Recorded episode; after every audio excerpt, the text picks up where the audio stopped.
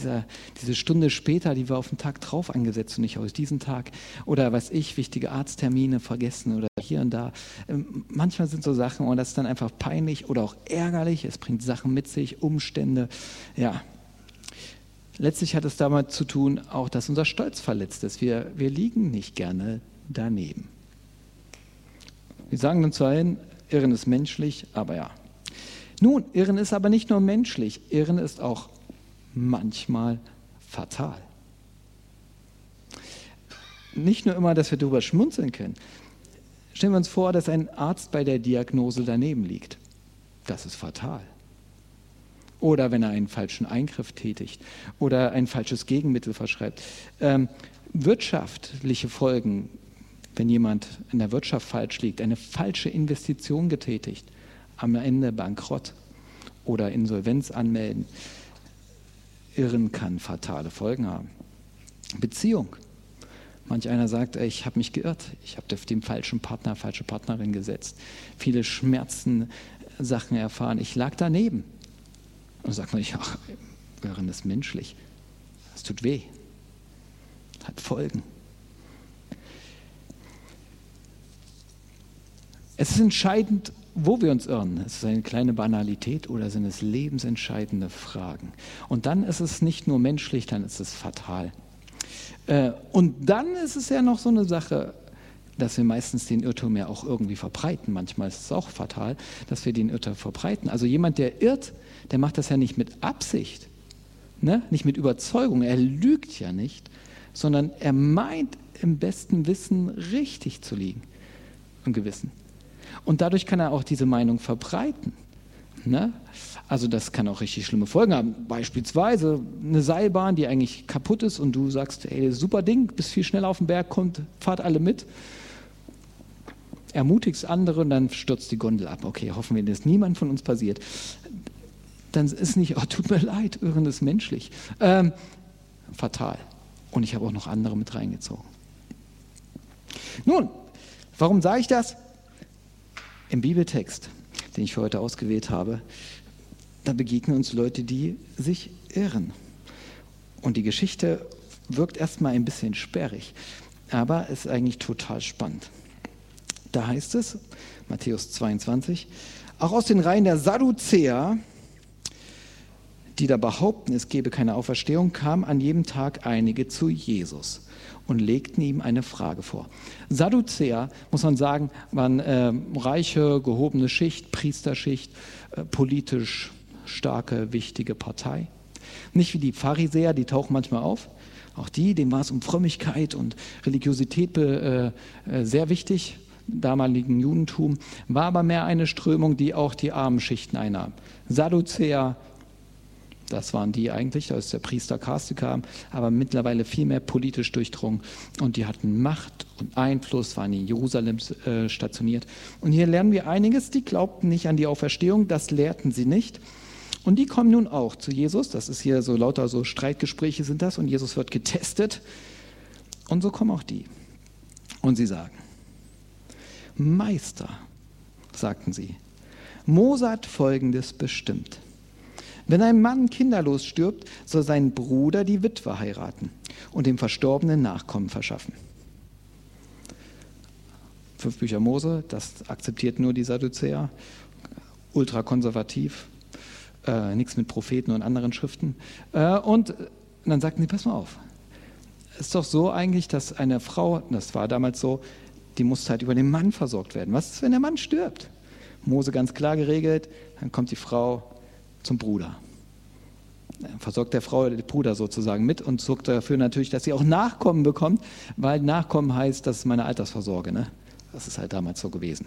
Keine Renten oder Systeme oder so, sondern die Nachkommen, die haben dich durchgebracht. Nun, nun lebten da unter uns sieben Brüder. Der erste heiratete, starb jedoch kinderlos und hinterließ darum seine Frau seinem Bruder. Aber auch dieser starb kinderlos, ebenso der dritte, und so ging es weiter bis zum siebten. Zuletzt starb auch die Frau. Wie ist es nun bei der Auferstehung? Wem von den sieben gehört sie denn? Sie alle waren schließlich mit ihr verheiratet gewesen. Die sind cool, die Typen, oder? Ich habe gedacht, ja, wie lange haben sie darüber gebrütet? Kennt ihr diesen Spruch? Kann Gott einen Stein schaffen, den er nicht hochheben kann? Das geht so ein bisschen in die Richtung. Ne? Also da hat sich jemand viel Mühe gemacht, um eine knifflige Frage zu stellen. Und hier auch, Jesus, jetzt, was willst du? Ich habe gedacht, drei Motive fließen hier ein, warum die so mit Jesus reden. Das eine, sie wollen sich einfach ein bisschen lustig machen, über Jesus lustig machen. Merkt man schon in der Story so, hat irgendwas Nettes. Ne? Und so gucken wir, ah, ein bisschen testen und gucken, da kommt da nicht so leicht raus. Auch so begegnen wir heute oft Jesus. Das ist eine Haltung, wie wir Jesus begegnen können. Hey, ein bisschen lächeln drüber. Ist nicht ganz so ernst zu nehmen, Leute. Ne? Sorry. Dass man schmunzelt, kann man nette Straffrage stellen, zum Beispiel die mit dem Stein. Und ja, ist alles ein bisschen Quatsch. Die andere Seite, wie sie auch Jesus begegnen können, ist hier eine ernste Frage zur Auferstehung. Sagen, das glauben wir nicht, macht doch auch keinen Sinn, sagt schon die Schrift. Oder wie siehst du das? Eine lehrmäßige Frage sozusagen, ähm, um Auferstehung als Absurdität zu erklären.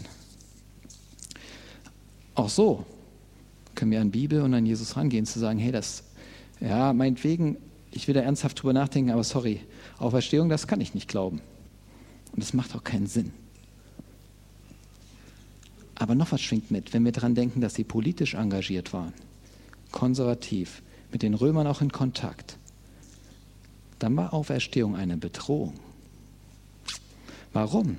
In den Jahrhunderten davor ist der Auferstehungsglaube größer geworden bei den Juden. Nicht Auferstehung von einzelnen Personen, sondern dass es ein Leben überhaupt danach gibt und dass Gott die Menschen auferwecken wird. Die Folge war, das Märtyrertum wurde angeheizt. Es gab mehr Leute, die aufgestanden sind und ihr Leben dafür gegeben haben, den Römern zu trotzen. Weil der Preis kommt in der Auferstehung. Und das kennen wir. Das kennen wir auch noch gut, zu, zu gut. Leute, die ihr Leben opfern für eine Sache, wo man sagt, hey, vorsichtig, das wird fort, das ist jetzt ein bisschen krass unterwegs seid ihr, das nimmt äh, falsche Züge an und, äh, und die Belohnung kriegen sie für ihre Taten noch in der Ewigkeit. Und genau damals war es auch da, könnte der Motiv sein, pass mal auf, ich will dir mal zeigen, Auferstehung ist nicht gut, weil das bringt radikale, extreme Leute zum Vorschein, die können wir hier nicht gebrauchen. Das macht Unruhe. Auch das könnte ein Motiv sein. Und sorry, auch so begegnen wir doch heutzutage Religion. Vielleicht auch und Jesus. Bringt das nicht radikale, fundamentalistische Leute zum Vorschein? Abgedrehte Persönlichkeiten? Denn abgedrehte Ansichten führen nun mal zu abgedrehten Personen. Und deswegen Abstand halten. Wie reagiert Jesus? Jesus gab ihnen zur Antwort, ihr irrt euch. Ja, so bin ich aufs Thema gekommen. ihr irrt euch. Ihr irrt euch. Ihr liegt daneben. Ich dachte erstmal krass. Alle denken, Jesus ist immer so ein Lieber. Nee, ist er nicht immer. Er kann auch manchmal sagen, einfach zu Menschen, ihr irrt euch. Falsch. Und niemand von euch, uns liegt gerne daneben. Ich denke, eigentlich liegt hier auch was Liebevolles da drin. Denn wenn du jemanden, der irrt, nicht sagst, dass er irrt, dann bleibt er in diesem Irrtum. Die einzige Chance, jemand zu sagen, du bist auf falschem Kurs, ist zu sagen, du liegst daneben. Das wiederum tut aber weh. Du machst dir keine Freunde. Aber darum geht es Jesus auch nicht, Freunde zu machen. Und er sagt, ihr irrt euch. Ihr liegt daneben. Und Irren ist manchmal fatal. Ja, aber sorry, Jesus, nicht in so einer Frage, oder? Da geht es um Theologie. Das können die Leute an der Uni machen. Äh, aber wir, jetzt mal ehrlich. Oh nein, wenn wir genau hinschauen, mal drüber nachdenken, was die Leute hier bewegen, welche Fragen es sind, die sie hier bewegen, dann kann es fatale Folgen haben, weil es große Auswirkungen auf unser Leben hat. Es sind Lebensentscheidungen, Fragen, denn in welcher Hinsicht irren sie sich denn? Erstens in der Frage der Auferstehung, ob es sie gibt oder nicht. Und zweitens in der Person von Jesus. Wenn sie sich über ihn lustig machen, ihn nicht ernst meinen, auch da irrt er euch. Was ich damit meine, Und da wird es hoch aktuell auch für uns. Meine Lieben, wir leben in, einer Welt, in einem Weltbild und das, wird, das hat uns umgeben, bis in die Naturwissenschaften hinein. Das basiert nicht auf Auferstehung, sondern es endet mit dem Tod. All unsere Theorien über die Entstehung der Welt und Verbreitung des Lebens, Evolutionstheorie, funktioniert nicht mit Auferstehung, sondern das irgendwann ist Tuck und dann gibt es Selektion. Und daraus ziehen wir unsere Schlüsse für das Leben jetzt. Es geht des Kampf des Stärkeren. Das ist nun mal so. Auferstehung hat keinen Platz. Und vielen anderen Bereichen ist das so. Wir leben nicht, als ob es eine Auferstehung gäbe. Und bei den Reichen, gut situierten, die wir größtenteils sind in diesem Teil dieser Welt, ist das noch krasser. Das finde ich total spannend. Im Prinzip sind wir eigentlich Sadduzäer, vielleicht nicht so fromm angehaucht. Aber ja, wir sind eigentlich besser situiert. Und die, die ringen viel mehr um das Hier und Jetzt und haben ein Problem damit, dass es vielleicht noch einen danach gibt. Weil das könnte das Hier und Jetzt in Erschütterung bringen. Was ist, wenn das nämlich hier nicht alles ist, indem wir uns so gut eingenistet haben? Wenn das bedroht wird und sagt, nee, das Eigentliche kommt noch, du legst daneben, du irrst dich. Dieses Leben ist nicht, aus dem du alles rausholen musst. Und du irrst dich, wenn du meinst, du musst stärker werden und über andere bestimmen, äh, damit du eine gute Position bekommst. Du irrst dich. Nicht der Kampf des Stärkeren. Im vielen kann man das durchdenken. Auf Besitz. Was ist, wenn der wirkliche Besitz, der wirkliche Reichtum noch kommt? Dann macht das was mit deinem Umgang mit Besitz jetzt. Wenn du nicht glaubst an die Auferstehung, dann ist alles, was du horten musst, hier um Sicherheiten zu erlangen. Aber wenn Auferstehung ist, wenn es ein Leben danach gibt, dann heißt das, dein Besitz hier bringt dir nicht die Sicherheit, die du, die du brauchst eigentlich. Und du brauchst auch diese Sicherheit nicht, weil sie kommt woanders her. Beziehungen. Wir müssen sie nicht mehr verzwecken. Ob die Menschen mich mögen, ob sie mich schätzen, ob ich das raushole, was ich brauche, ob meine Zeit verschwendet ist, wenn ich mit diesen Menschen umgehe oder nicht, ob ich dadurch Beziehungen stärke, die mich voranbringen. Nein. Wenn du weißt, es gibt Auferstehung, das Eigentliche kommt noch, dann kannst du in Beziehungen investieren, die dir gar nichts bringen. Weil du dich um Leute kümmern kannst, die Hilfe wirklich brauchen. Weil du musst es hier nicht rausholen. Du musst nicht an die Spitze kommen. Versteht ihr? Es dreht alles um. Körper und Umstände Mann, wie leiden wir manchmal in unserem Körper. Und andere kennen das noch viel extremer. Und die Botschaft davon, es gibt einen neuen Körper. Dieses wird verwandelt. Es gibt eine Auferstehung. Wir kommen dann noch detailliert dazu. Aber ja, Ostern haben wir da noch ein bisschen mehr zugehört. Heißt, du irrst dich, wenn du an den Umständen in dieser Welt und an deinem Körper verzweifelst. Du liegst daneben, denn dieser Körper ist nicht alles. Und diese Umstände, die so schrecklich sind, sind nicht alles. Es endet nicht damit. Wisst ihr, wenn, ihr euch, wenn, ihr, wenn wir daran kaputt gehen, dann irren wir. Wir liegen daneben, sagt er. Ihr irrt euch, tut mir leid. Es gibt noch mehr. Das Eigentliche kommt noch. Auch in Frage von Gerechtigkeit. Wenn du meinst, Selbstjustiz üben zu müssen, wenn du meinst, es geht um allen Preis um Gerechtigkeit zu sorgen, du musst deine Rache durchziehen und dem anderen heimzahlen, du irrst dich. Es kommt ein, der Gericht hält und du kannst loslassen und der zurecht bringt. Du irrst dich auch, wenn du denkst, es, du kannst leben, wie du willst, andere ausnutzen. Es gibt keinen König, es gibt keinen, der entscheidet. Auch da irrst du dich. Du wirst daneben liegen. Aber auch irren, wenn du meinst, du musst hier alles, es liegt an dir und deiner Kraft. All das schwingt mit in der Frage nach der Auferstehung. Es liegt nicht daran, dass du dich sich erlösen und erretten musst. Es kommt einer, der alles neu machen wird. Und das schwingt mit. Er weiß selber darum, weil er weiß, er ist der. Und er sagt, ihr irrt euch, ihr liegt falsch. Und dadurch, dass ihr das ausblendet, aus gut gemeinten politischen, religiösen Gründen, liegt ihr aber daneben. Völlig daneben. Und es kommt ein Leben bei raus, was keine Kraft hat und nicht der Wirklichkeit entspringt. Und noch was, ihr irrt euch, was mich, meine Person angeht, sagt Jesus in dem Moment, im Prinzip auch. Ihr irrt euch. Denn ich bin nicht irgendeiner.